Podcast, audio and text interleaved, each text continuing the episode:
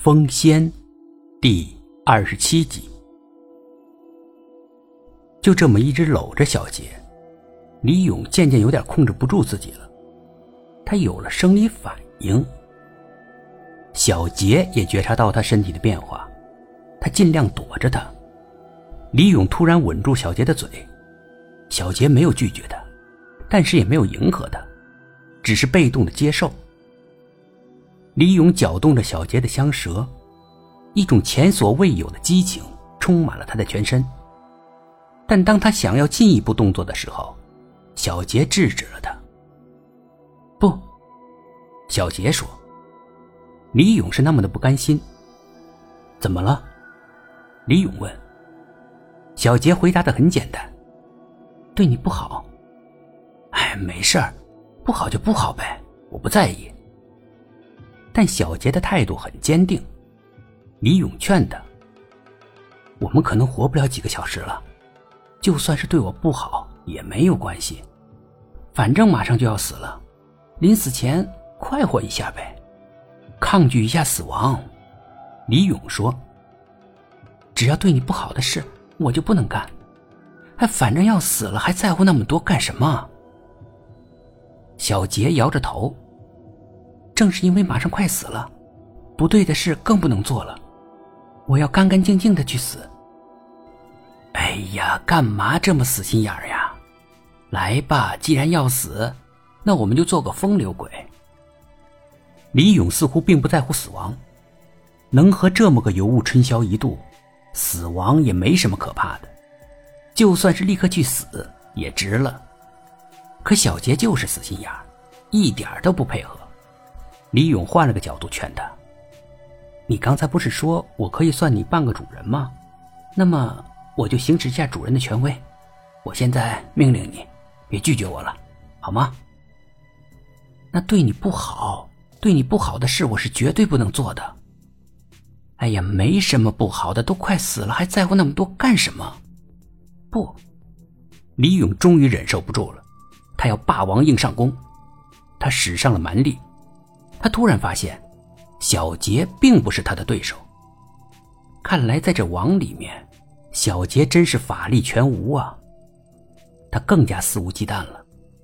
眼看着他就要得手了，小杰在他的腰间摸了一下，李勇全身就僵住了，动弹不得，也就舌头还能动，还能说话。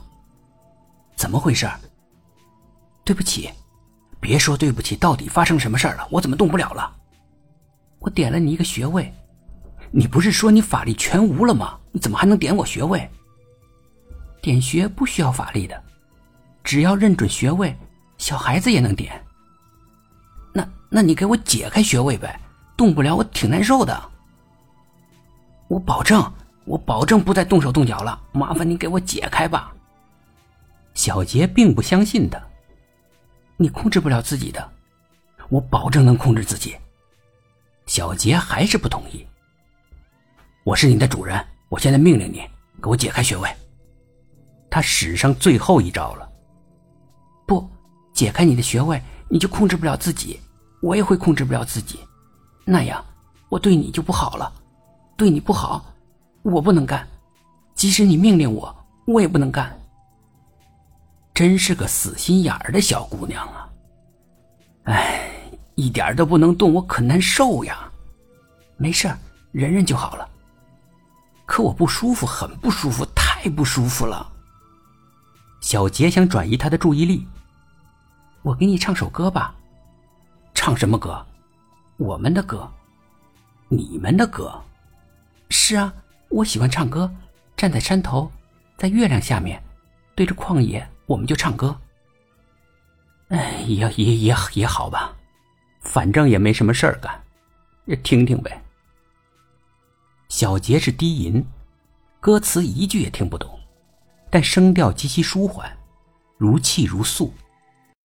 李勇等他唱完，一句也没打断，真好听，谢谢，确实好听，不是恭维你。虽然我听不懂，但觉得好听极了。是这首歌是好听，是我们一个经典的曲目。歌词是什么意思？小杰的表情有点暗淡。是有关生离死别的内容。怪不得呢，听得这么肃穆。有没有欢快一点的歌曲啊？唱一首听听呗。小杰唱了，确实是欢快，调子调皮活泼，李勇的心情舒畅多了。这是首什么歌？听着好舒服，《桂花歌》。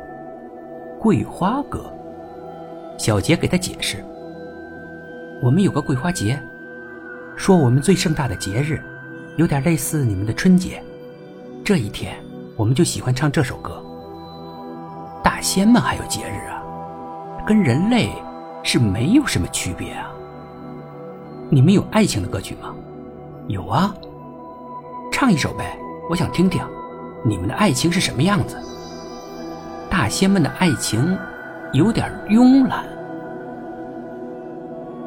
本集故事播讲完毕，点击上方的订阅，订阅不迷路。